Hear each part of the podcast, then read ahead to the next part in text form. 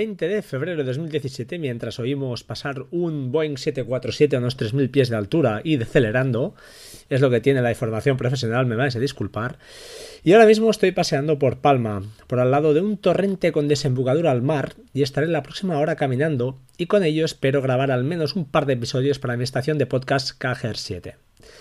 Bueno, si estáis escuchando esto, no, esto es batería al 2%, pero eh, bueno, es un pequeño homenaje y con esto acabo ya la serie. Lo sé que soy muy malo, pero al menos es mi pequeño homenaje a, en este caso, a Gerardo Rato de Tecnologistas. Es una red de podcast que gestiona el mismo y aunque yo por mi parte, pues eh, particularmente estoy enamorado justamente de, ese, de, ese, de ese podcast, Tecnologistas, no graba mucho últimamente eh, le vamos a tirar un poquito de las orejas, pero sí que os recomiendo, si no lo habéis escuchado nunca, echarle una ojeada porque, mm, bueno, eh, habla muy bien, desarrolla los temas súper bien y tiene a veces eh, algún punto de vista que a mí me, encanta, ¿no? Como es, por ejemplo, él, su intención no es, ah, por ejemplo, tener lo último en tecnología, sino, como decía, bueno, creo que era converso, ¿no?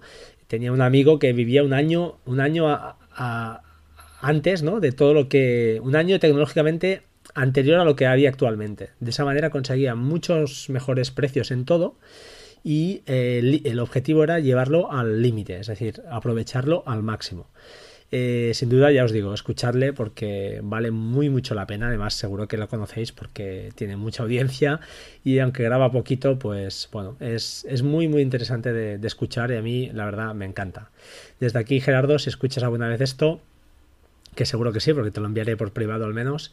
Pues nada, gracias por, entretenernos, por darnos tantas horas de, bueno, de, entretenimiento, de distracción y, bueno, y, de conocimiento, ¿por qué no? Eh? También de conocimiento. Bueno, sin más, eh, voy a arrancar este, este especial. Este sería el especial seguridad, volumen 2. Mm, creo que habrá un volumen 3.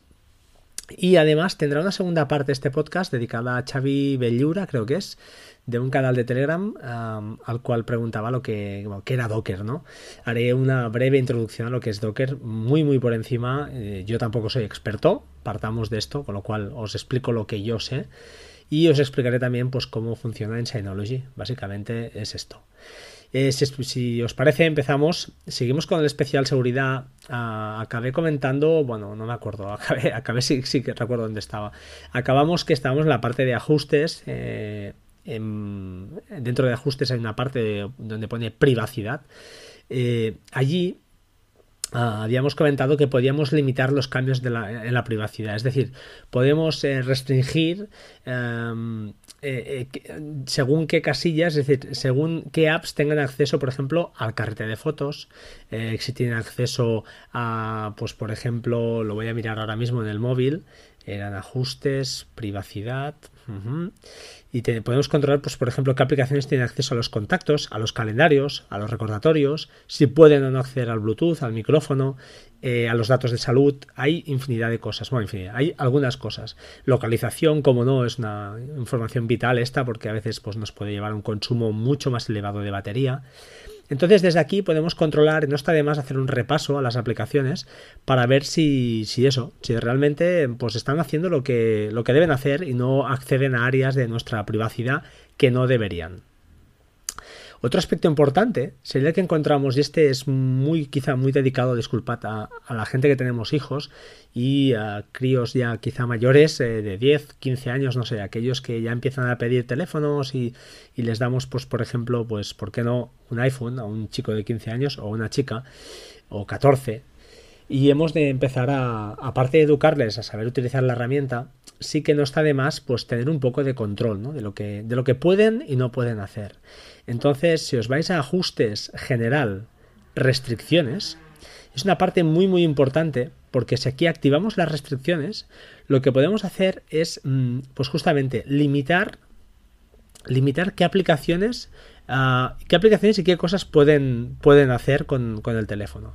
Por ejemplo, les podemos restringir, restringir disculpad, el acceso a Safari, a la cámara, a Siri, a FaceTime, que no puedan, eh, limitarles pues cosas como que no puedan instalar aplicaciones, cosa muy importante, que no puedan eliminar aplicaciones, otra cosa muy muy importante, que no puedan hacer compras en la en apps, no puedan comprar, no puedan comprar algo tan sencillo como eso.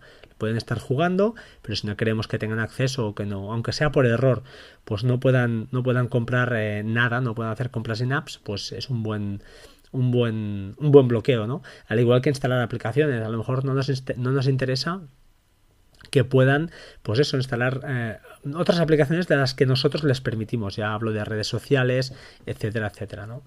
Entonces, eh, pues bueno, está, está muy curioso. Además, podemos evitar, por ejemplo, pues eso, que toquen eh, configuraciones en, en aplicaciones, por ejemplo, a ver si lo veo. Exacto, disculpad podemos eh, no permitirles eh, permitir eh, cambio en las cuentas, no usar datos de móviles, incluso les podemos, ¿por qué no? Mm, pues eso, que no puedan usar los datos del móvil, limitar el volumen, por ejemplo, el volumen en el que tengamos actualmente el teléfono, pues no lo puedan, em, no lo puedan subir más de ese el tope. podemos, por ejemplo, evitar que toquen configuraciones en las cuentas, eh, para que no nos borren, por ejemplo, si es un teléfono que les prestamos, que sea nuestro, que no nos borren datos de configuración del correo, eh, de LinkedIn, de Facebook, etcétera. Todo esto es, está muy, muy bien. Nos da una cantidad de juego brutal. Y, bueno, os recomiendo que os deis un, vistazo por ahí porque, porque vale muy mucho la pena. Seguimos. Um, una última opción que hay abajo de todo es la de Game Center y allí podemos también incluso activar o desactivar la opción de añadir amigos, juegos multijugador, grabar partidas. O sea que nos dan unas opciones ya muy completas para de alguna manera dejar el teléfono pues eh, bastante bloqueado bastante limitado en su uso en el uso que nosotros deseemos para que pues eso esta gente joven que a lo mejor no tienen todavía las herramientas para decidir qué está bien y qué está mal pues no no hagan quizá un uso excesivo o nos lleven a alguna sorpresa que otra en, la factura o por qué no pues eh, en redes sociales donde quizá pues debemos estar más atentos no como vemos pues ellos está a tope de opciones para configurar la seguridad a partir de aquí, si queréis algo ya más poderoso que nos permita, pues eso, controlar estas opciones o algunas vía, ah, pues vía nuestro dispositivo, vía, vía fuera, es decir, no teniendo el terminal ese a mano, os recomiendo una aplicación que, creo que me recomendó o escuché en un tweet de Markintosh que se llama Kids Logs. Eh, Kids Logs. Os dejaré la web en las notas del programa.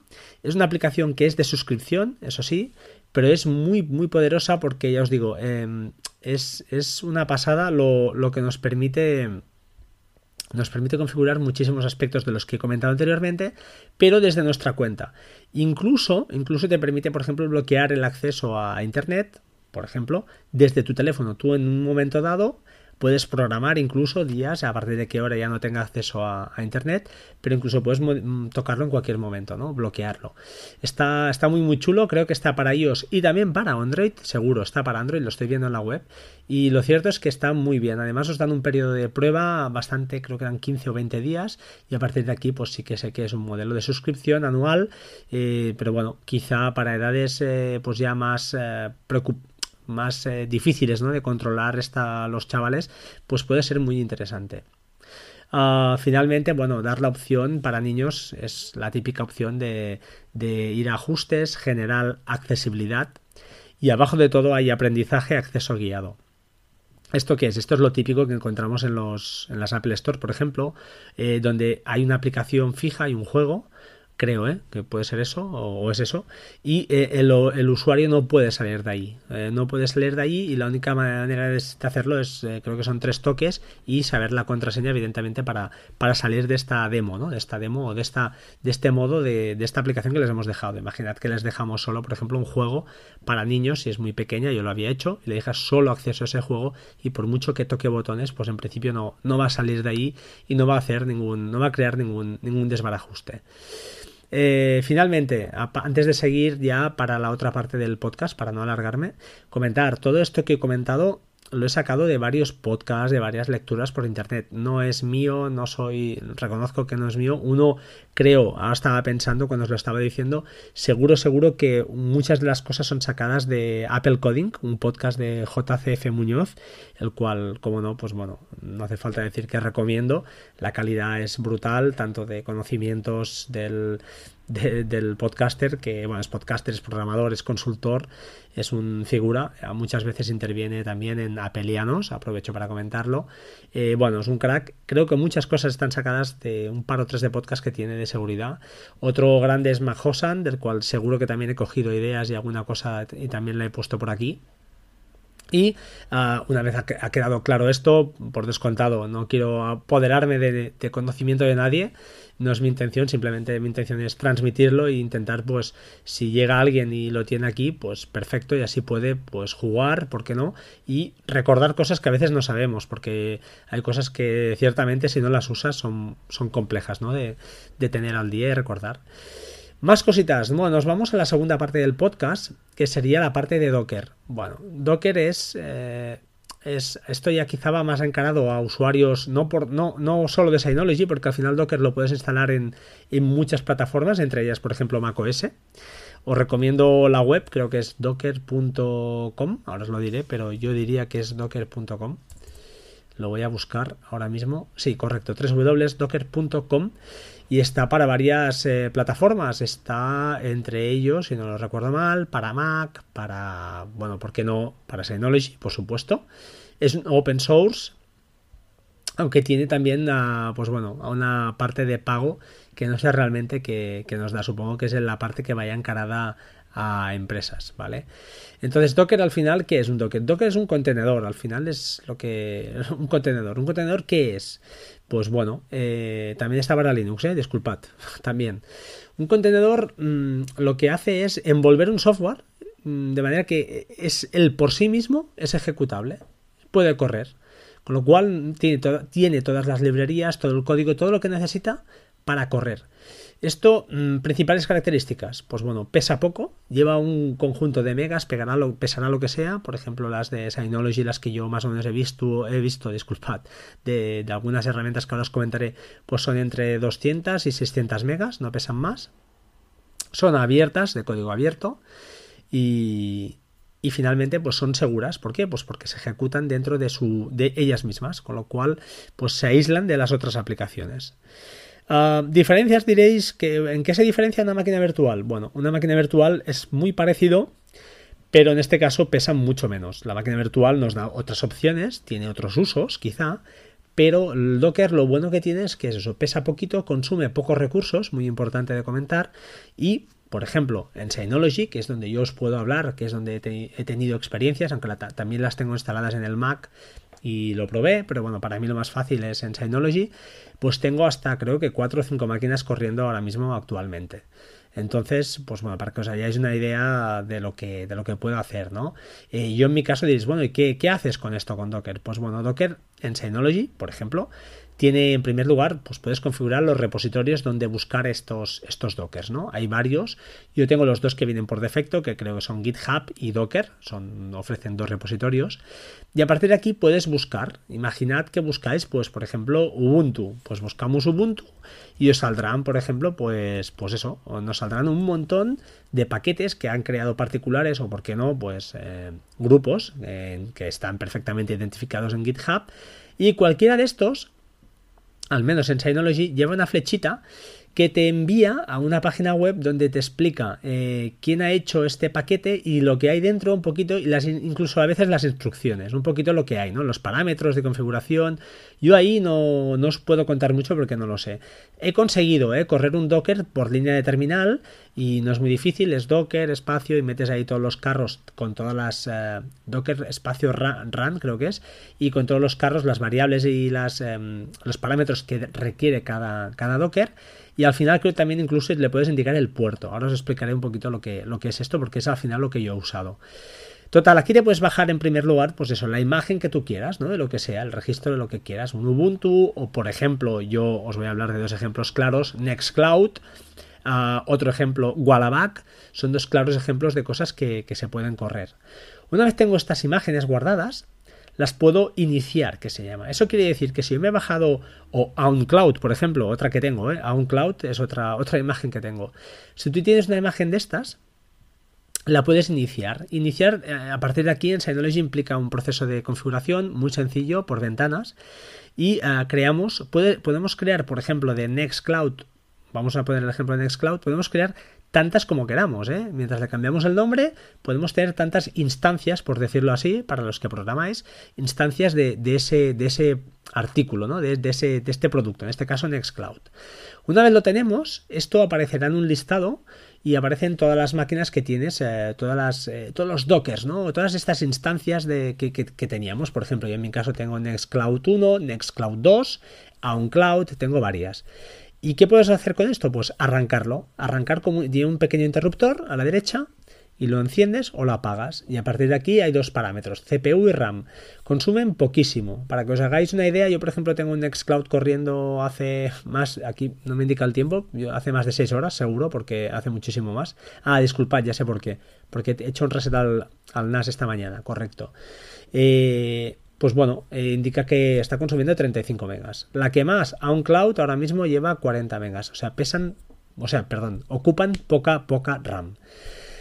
¿Cómo se corre esto? Bueno, una vez está corriendo esto, ¿cómo accedemos ¿no? a Nextcloud, por ejemplo? Pues esto lo que lleva es eh, simplemente te vas al navegador, eh, introducirías, ya os lo diré, la IP del NAS, dos puntos y el puerto al que está definida esta, este Nextcloud. Por defecto, pues podría ser el 80, pero yo en mi caso, si te vas a configuraciones de, estas, de estos contenedores, de estos contenedores, de estos dockers, ah, puedes eh, ir a, a, configurarlos siempre y cuando la máquina esté parado, esté parada, disculpad, y hay una parte donde pone puerto local. Ese puerto local es el que tú puedes cambiar. Si yo, por ejemplo, en el puerto de Nextcloud le pongo el puerto 7777, por ejemplo, quiere decir que cuando yo arranque esa máquina, me vaya a un navegador, introduciré la IP del NAS, dos puntos y 7777. Y con esto abrirá la interfaz de, en este caso, Nextcloud. Es muy sencillo, no es difícil. No sé si hay otros parámetros. Yo mm, lo he conseguido así, lo cierto es que me ha funcionado casi todo. Pegas o problemas, por ejemplo, Nextcloud es un claro ejemplo de un problema porque si no va por el puerto 80, ¿qué me está pasando a mí? Pues que internamente sí que puedo acceder a él y sin problema, relativamente sin problema. De hecho, lo voy a hacer ahora mismo para que lo veáis. No, para que lo veáis no, pero al menos poder poderoslo explicar de, una manera, de una mejor manera. Eh, si yo me voy al, a la IP del NAS,